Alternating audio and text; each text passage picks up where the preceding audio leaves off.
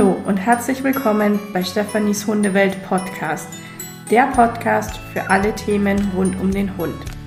Mein Name ist Stefanie und ich unterstütze leidenschaftlich gerne Menschen dabei, ihre Hunde gesund zu halten und ich liebe es, Menschen und ihre Hunde auf dem Weg zu einem partnerschaftlichen Zusammenleben zu begleiten.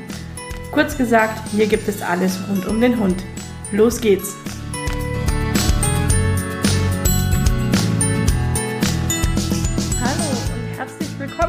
Schön, dass ihr wieder dabei seid. Diese Woche wollen wir uns hier im Podcast einmal den Heimtierausweis eurer Hunde etwas genauer anschauen. Und ähm, zwar haben wir ja diesen Heimtierausweis, meistens als Impfausweis auch genutzt in der Hauptsache. Ähm, und da werde ich einfach immer wieder gefragt, kannst du mal reinschauen, kannst du mir mal sagen, was das überhaupt alles bedeutet, was da drin steht, wie ist es denn mit den Impfungen, wie funktioniert das denn, wann ist was fällig, ähm, wie ist das zu verstehen. Und natürlich kommt dann auch immer gleich mit die Frage, vor allem bei Auslandsreisen, ähm, was muss denn sein, was wird verlangt, auf was muss ich denn da vielleicht mal achten? Und ja, was sagt mir eigentlich dieser Heimtierausweis alles? Wozu brauchen wir den? Naja, dieser Heimtierausweis geht erstmal grundsätzlich auf eine europäische Verordnung aus dem Jahr 2013 zurück. Und seitdem gibt es eben diese kleinen blauen Heftchen. Davor gab es ja auch noch so andere Impfausweise, ähm, die schon ein bisschen älter sind.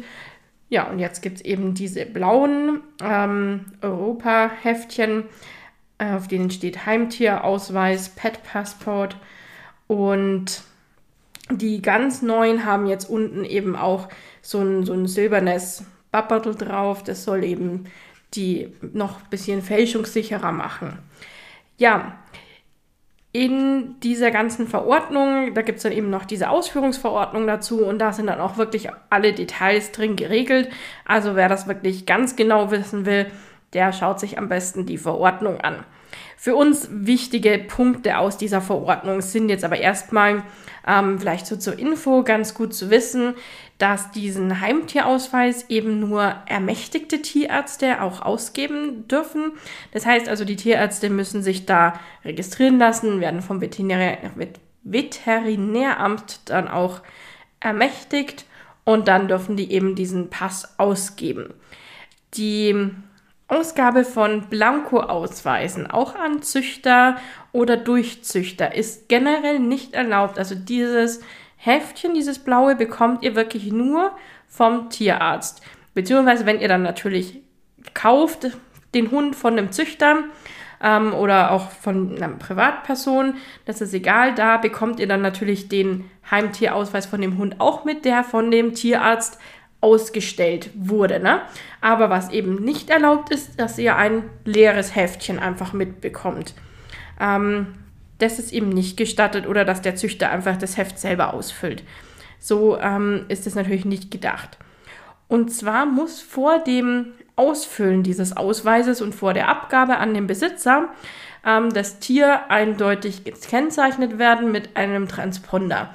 Das kennen wir meistens unter dem Namen Chip. Das heißt, der Hund wird gechippt, bekommt dann so ein kleines ähm, Ding unter die Haut gesetzt, ähm, wird meistens so an der Hals-Schulterseite gemacht. Häufig links ist eigentlich so gängig.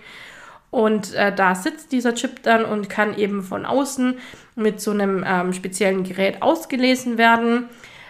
Dadurch wird eben das Tier eindeutig erkennbar gemacht. Und dieses Gerät, das ist so ein kleines weißes Kästchen. Und das kennt ihr vielleicht, dass das der Tierarzt schon mal gemacht hat bei eurem Hund. Ähm, manchmal braucht ihr das eben, wenn ihr den Ausweis an der Grenze vorzeigt. Dann kann es auch sein, dass da der Chip dann eben auch ausgelesen wird ähm, von dem Hund. Und auch bei Hundesportveranstaltungen oder sowas, da kann das eben auch mal passieren, dass ähm, ihr euren Hund praktisch den Chip auslesen lassen müsst, damit man eben auch eindeutig ähm, feststellen kann, dass dieses Heimtier-Ausweisdokument zu diesem Hund dann auch gehört. Deswegen ist eben diese Kennzeichnung ganz wichtig, aber auch ähm, zum Beispiel Tierheime oder bei der Polizei oder so kann man das in der Regel, äh, oder die können das ähm, auslesen oder haben eben diese Geräte auch. Und äh, dann könnt ihr zum Beispiel auch diese Chipnummer bei Tasso oder ähnlichen registrieren lassen, wenn euer Hund mal irgendwie abhanden kommt, abhaut, was auch immer und dann aufgesammelt wird, dann ähm, kann man dadurch eben den Hund auch eindeutig wieder zuordnen. Ja, jetzt kommen wir aber mal zurück zu diesem Heimtierausweis oder, Hundepassport. Und zwar, äh, wenn wir da mal reinschauen, ist dieser Ausweis generell erstmal in zwölf Abschnitte unterteilt. Ähm, wir gucken uns jetzt einfach mal jedes einzelne ein bisschen an und schauen mal, was da so wichtig ist. Ähm, ja, auf der letzten Seite, wenn wir mal ganz hinten anfangen, da, wenn ihr da mal reinschaut, da seht ihr auch, also bei Abschnitt ähm, 12, da sieht man dann auch eine Eintragung, welcher Verlag ähm, diesen Ausweis eben gedruckt hat.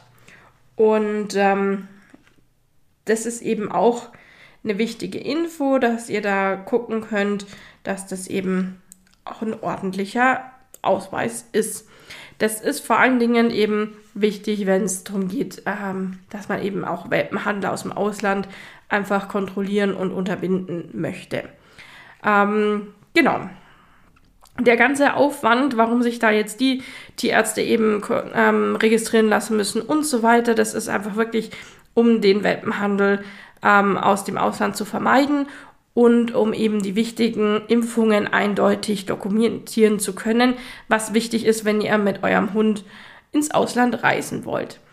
Ähm, Genau, ganz vorne, wenn wir jetzt einfach mal ganz vorne den Ausweis aufklappen, da findet ihr dann auch ähm, Seiten mit Erläuterungen erstmal für das Ausfüllen dieses Ausweises. Das heißt, da ist nochmal ganz genau aufgeführt, wie das ganze ähm, Dokument auszufüllen ist.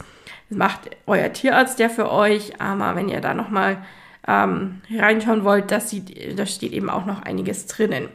Da stehen zum Beispiel auch so Kleinigkeiten drinnen, wie ähm, so ganz äh, oben ist es, dass das Datum eben in einem ganz bestimmten Format mit nämlich diesen Querstrichen ähm, zu schreiben ist.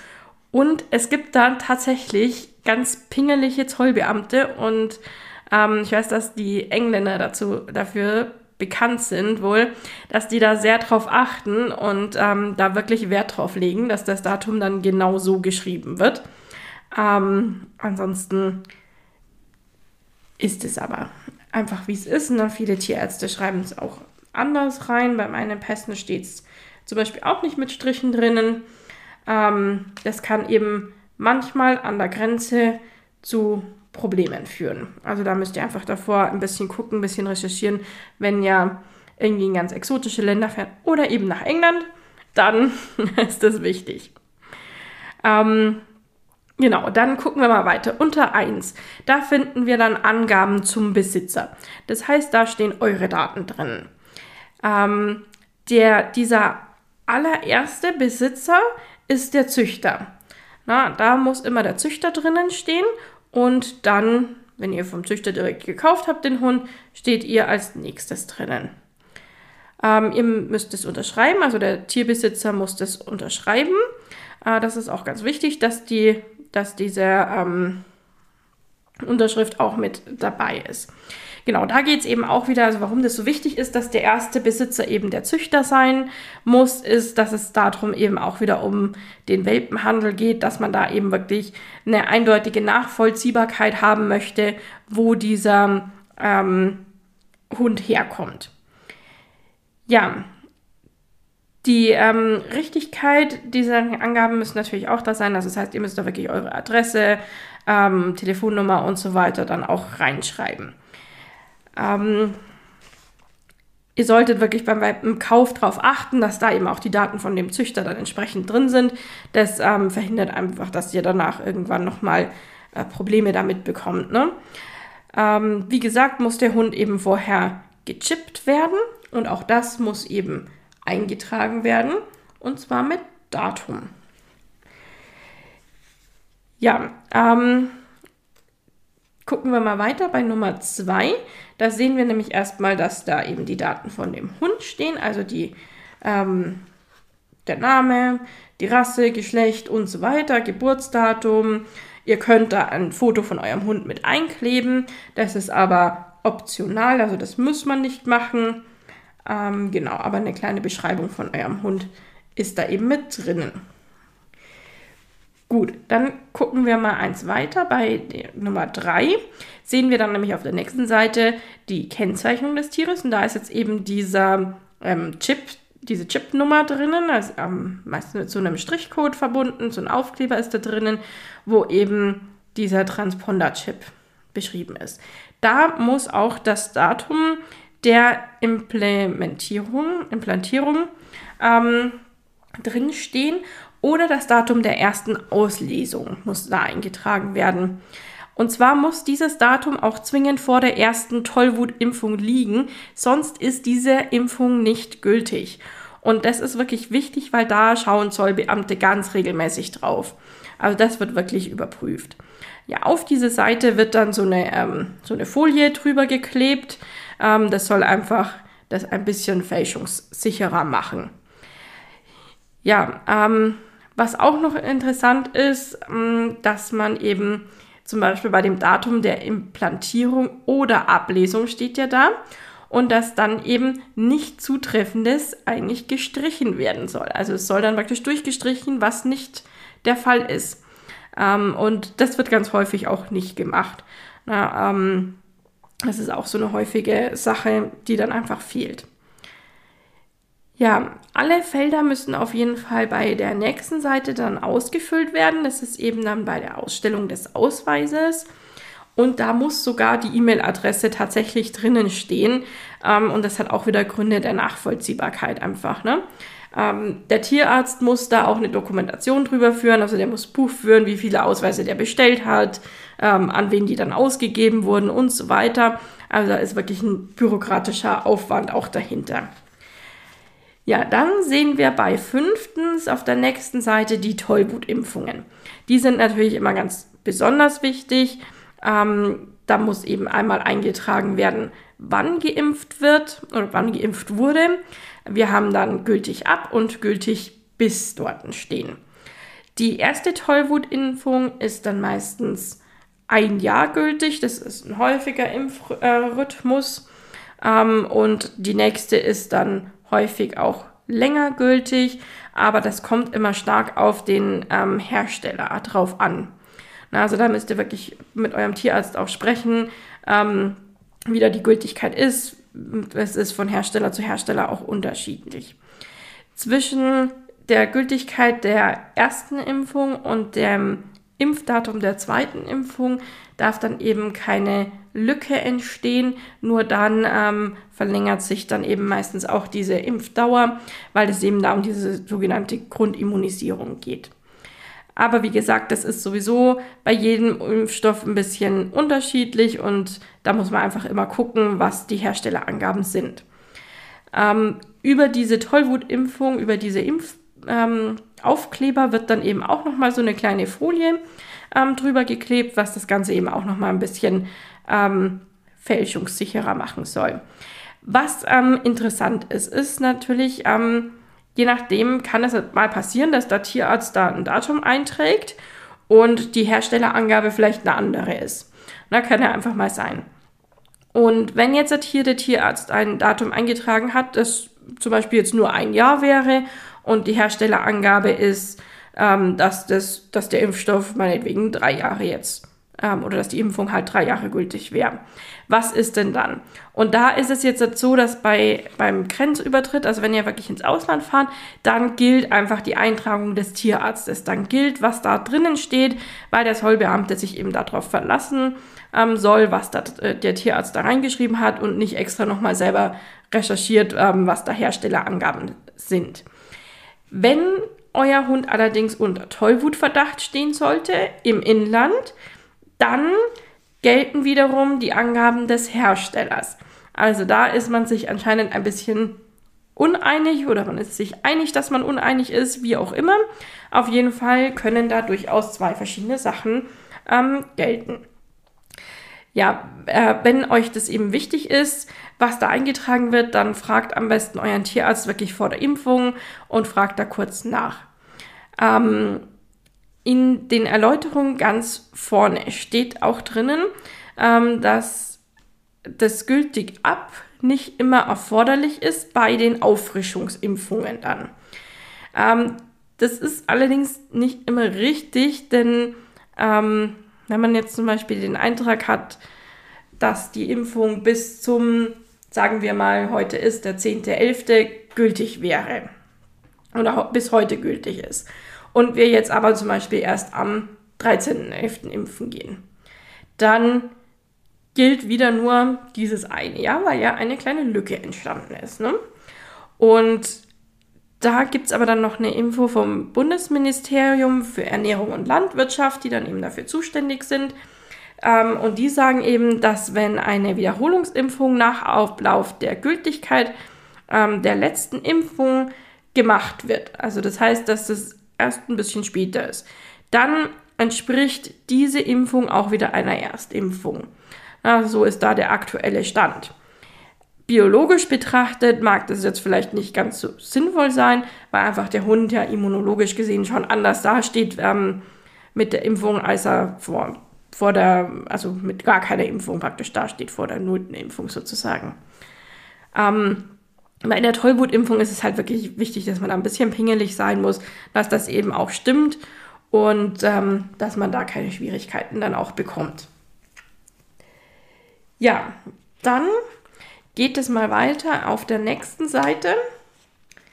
Ähm, da haben wir nochmal eine Seite Tollwutimpfung dann erst und dann kommt aber der nächste Abschnitt und ähm, da geht es jetzt eben um Tests zur Titierung von Tollwut-Antikörpern. Ähm, da ist es eben so, dass wenn ihr euch dazu entscheidet, dass ihr die Tollwutimpfung nicht einfach so ähm, machen lassen wollt nach den Herstellerangaben, dann könnt ihr eben hier eine, ähm, eine Titrierung ähm, vornehmen lassen. Also das bedeutet, dass ihr halt einfach guckt, ob die Impf, also, also ob die, wie die Immunlage eures Hundes gerade ist und dann eben nur dann impfen lasst, wenn es auch erforderlich ist. Und ähm, das kann man dann eben hier eintragen. Ja, dann ähm, kommen wir mal zu den Eintragungen von den weiteren Impfungen.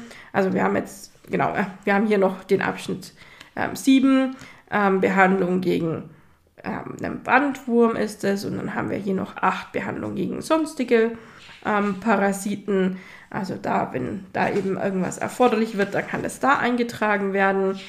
Ähm, und dann kommen wir eben zum nächsten Abschnitt, der sonstige Impfungen dann ist. Das ist dann eigentlich auch der interessanteste Abschnitt, sage ich mal, für die meisten von uns, neben der Tollwutimpfung. Ja, da gibt es jetzt verschiedene Abkürzungen, die da immer drin stehen. Und zwar ähm, möchte ich euch das einmal kurz erläutern. Das T oder R steht äh, für die Tollwut. Das hatten wir ja schon. Dann haben wir noch H oder auch A2, steht für Hepatitis. S oder D steht für Staupe. P ist die Parvovirose. PI ist die Parainfluenza. Das ist ein Element aus dem Zwingerhustenkomplex. BB ist dann Bordetella, ist auch ein Element aus diesem Zwingerhustenkomplex. Und dann gibt es noch L oder L-Multi oder L4, das sind eben die Leptospirose und das ist dann je nachdem, ähm, gegen zwei, drei oder vier sehr Vovare. Da gibt es eben verschiedene Impfstoffe. Ähm, und jetzt kann man sich das eben ganz genau angucken, ähm, wie das Impfdatum eingetragen wird. Und man muss da jetzt ein bisschen gucken. Das kann nämlich manchmal sein, dass ihr zum Beispiel zwei Aufkleber in einem Feld findet. Also wir haben hier, das ist zum Beispiel ganz ähm, üblich. Bei meinem Hund sieht man jetzt zum Beispiel hier, dass das einmal SH, P und PI und L4 wurde hier geimpft. Und das klebt alles in einem Feld und dann steht ja daneben immer das Impfdatum und bis wann das zum Beispiel gültig ist. Ähm, jetzt ist es aber dann so, ähm, dass das eben sagen kann, dass diese Eintragung gilt jetzt zum Beispiel nur ähm, für SHP und PI und dieses L4, also Leptospirose, muss dann früher wieder geimpft werden. Wie lang, also genau, deswegen müsst ihr da halt immer genau gucken, ähm, wie lang, also was geimpft wurde und wie lange das dann eben auch hält, sozusagen, wann nachgeimpft werden muss. Ähm, das, wie, also in welchem Rhythmus ihr impfen müsst, wie lange das eben halt, hält, sozusagen die Impfung oder gültig ist, das ist von Hersteller zu Hersteller unterschiedlich. Und ähm, das kann auch sein, dass euer Tierarzt einfach da mit verschiedenen Impfstoffen arbeitet und dass das nicht immer dasselbe ist. Das ist ähm, häufig der Fall. Das ist zum Beispiel häufig auch seit 2018, habe ich mir mal sagen lassen, waren ähm, wohl die Impfstoffe zum Teil lange Zeit auch nicht verfügbar oder seitdem ist es so, dass ähm, Impfstoffe auch längere Zeit nicht verfügbar sind und deswegen kann es einfach sein, dass dann zu einem anderen Hersteller eben gegriffen wird, wenn das andere gerade nicht verfügbar ist.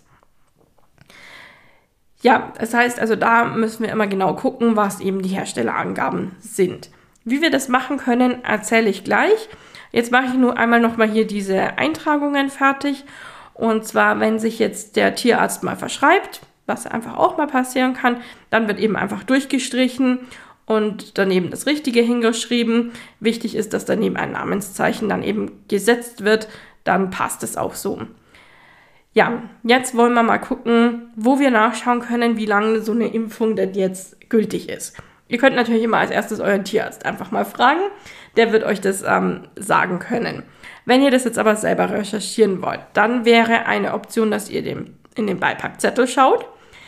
In der Regel haben wir den nicht. Also ich habe noch nie einen Beipackzettel von, für die Impfung bei meinen Hunden bekommen von meinem Tierarzt. Aber man kann dann natürlich auch einfach nachfragen und dann ähm, werdet ihr den da sicherlich auch bekommen oder einsehen können. Man kann das Ganze aber natürlich auch online nachschauen. Und ähm, da möchte ich jetzt eben gleich noch einmal einen Hinweis geben, weil da gibt es eben häufig Verwirrung, dass die Hersteller da eben auch Spannen angeben. Also dass da manchmal steht, ein bis zwei Jahre gültig zum Beispiel. Und das äh, kommt eben deswegen zustande, weil es einfach äh, Gebiete gibt, in denen ähm, zum Beispiel die Erkrankung häufig auftritt oder es gibt äh, einfach Lebenssituationen, in denen es Sinn macht, es häufiger zu impfen, wenn man zum Beispiel viel zu Ausstellungen fährt oder viel reist oder was auch immer. Und ähm, wenn man eben in anderen Gebieten wohnt oder das alles nicht macht, äh, dann reicht es eben auch, dass man alle zwei Jahre impft. Das heißt, da würdet ihr dann wirklich Rücksprache mit eurem Tierarzt halten und da dann eben eine Entscheidung treffen, in welchem Rhythmus es Sinn macht.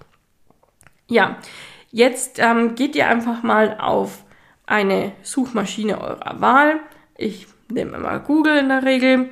Also ich gebe bei Google dann ein ähm, zugelassene Impfstoffe für Hunde und dann landet ihr, dann seht ihr ganz oben, dass ihr beim Paul-Ehrlich-Institut landet.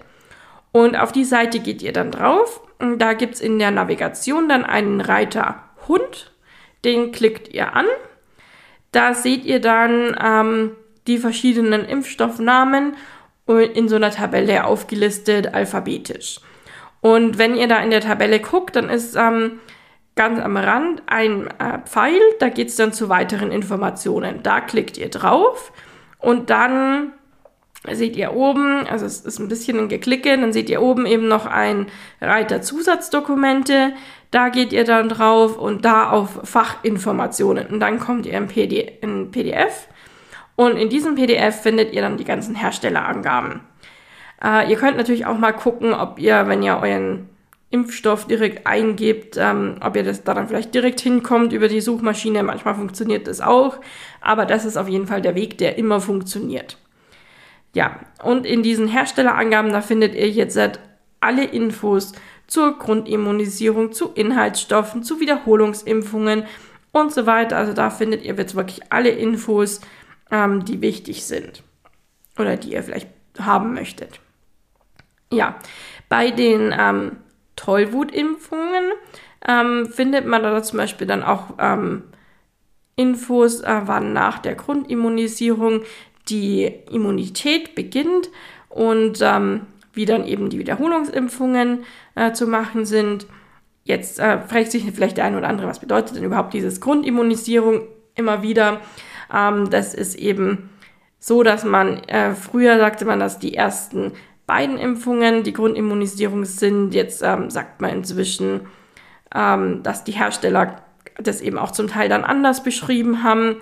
Und ähm, dann gibt es ja eben noch die STIKO, die das dann auch nochmal beschreibt. Ähm, bei der STIKO gibt es eine extra Abteilung, ja, Abteilung Veterinärmedizin. Und ähm, da, wenn ihr auf die ähm, Webseite schaut, da gibt es zum Beispiel auch eine Leitlinie und da könnt ihr euch die auch mal anschauen. Und da kann man dann zum Beispiel nachlesen, was die aktuelle Impfempfehlung ist. Und da gibt es eben auch so eine Impfampel. Die gibt es jetzt erst ganz neu. Ich glaube, seit knapp zwei oder ja, seit ein oder zwei Jahren gibt es die jetzt. Ja, da werden auch die ganzen Erkrankungen nochmal äh, näher beschrieben. Äh, wenn ihr da also wissen wollt, was das Krankheitsbild ist und so weiter, dann könnt ihr da bei der STIKO gucken. Ähm, bei der STIKO gilt einfach klar die Empfehlung, dass das ein Hund oder allgemein ein Tier nur so häufig geimpft werden soll, wie es auch wirklich nötig ist. Und es soll eben eine Herdenimmunität ähm, erreicht werden. Das sind so die Leitlinien, nachdem wir jetzt gerade die noch in der Corona-Zeit sind oder so gerade so ein bisschen hinter uns bringen, so langsam, ähm, haben wir jetzt natürlich in der Zeit alle gelernt, was dann diese Herdenimmunität auch bedeutet. Ähm, deswegen muss ich das jetzt nicht mehr näher erklären wahrscheinlich. Ähm, wie gesagt, es gibt dann eben diese Impfampel ganz neu. Bis dahin war das so, dass es ähm, Chorimpfungen gab, wem das noch was sagt.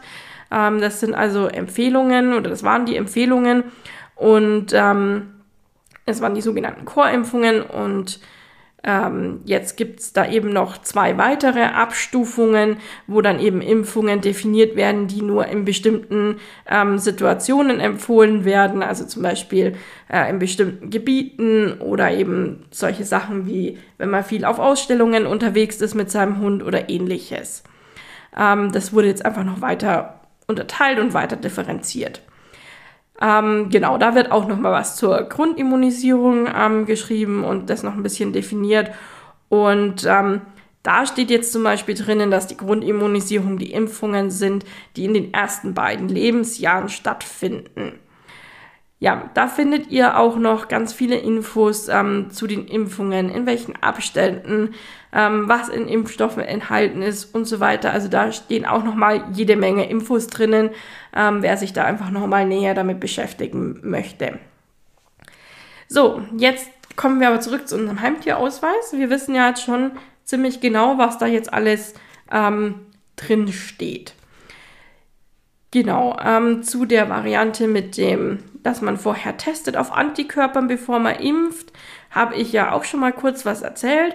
Ähm, also auch das könnt ihr bei eurem Tierarzt machen lassen, äh, dass ihr da eben, es gibt meines Wissens nach, glaube ich, sogar Schnelltests ähm, oder man nimmt, lässt ihm Blut abnehmen und dann wird das in das Labor eingeschickt. Ähm, und dann kann man da eben gucken, wie die Immunität ist. Ähm, eine Impfpflicht gibt es übrigens nicht, auch nicht für Tollwut. Eine Impfpflicht besteht nur dann, äh, wenn das Tier eben ins Ausland gebracht wird. Ähm, was ihr natürlich in den einzelnen Ländern dann vielleicht noch an Impfungen braucht oder sowas, das müsst ihr dann bitte immer extra gucken, je nachdem, wo ihr halt dann auch hinfahren wollt. Und google da ruhig mal so ein bisschen, ähm, ob es da irgendwelche Besonderheiten gibt, wie zum Beispiel, dass die Engländer eben auf diesen Datums, ähm, auf diese, die Schrift des Datums besonders achten und so weiter. Da findet man bestimmt noch das eine oder andere, vielleicht hilfreiche, ähm, was manchmal sein kann. Ja, ähm, genau. Also wichtig ist, dass ihr den Ausweis einfach auch dabei habt für euren Hund, vor allem wenn ihr ins Ausland eben geht aber auch bei Veranstaltungen wird das ganz häufig verlangt oder auch wenn ihr im Hundesport aktiv seid, da braucht ihr auch immer wieder diesen ähm, Ausweis. Manchmal ähm, ist das auch in Hundeschulen oder bei irgendwelchen anderen Hundeveranstaltungen oder Treffen oder sowas. Ähm, Gibt es da einfach bestimmte Regeln, was eingehalten werden soll. Und ähm, da ist es immer gut, wenn ihr euren Ausweis, euren Heimtierausweis dann auch zur Hand habt. Und ansonsten ähm, braucht ihr den natürlich immer, wenn ihr zum Tierarzt geht und eine neue Impfung ähm, machen lasst oder irgendwas anderes machen lasst, was ja eingetragen werden muss. Ja, ich hoffe, ihr habt jetzt alle ein bisschen in eurem Impfausweis mal nachgestöbert. Schaut doch einfach mal rein, was ihr da vielleicht alles so drinnen findet. Wenn ihr noch irgendwie eine Frage habt oder noch irgendwas unklar geblieben ist, dann meldet euch natürlich wie immer gerne. Dann beantworte ich euch alle eure Fragen, ähm, soweit es mir möglich ist. Ja, ansonsten wünsche ich euch jetzt erstmal noch einen schönen restlichen Tag oder Abend oder was auch immer. Und dann hören wir uns nächste Woche. Bis dann. Tschüss.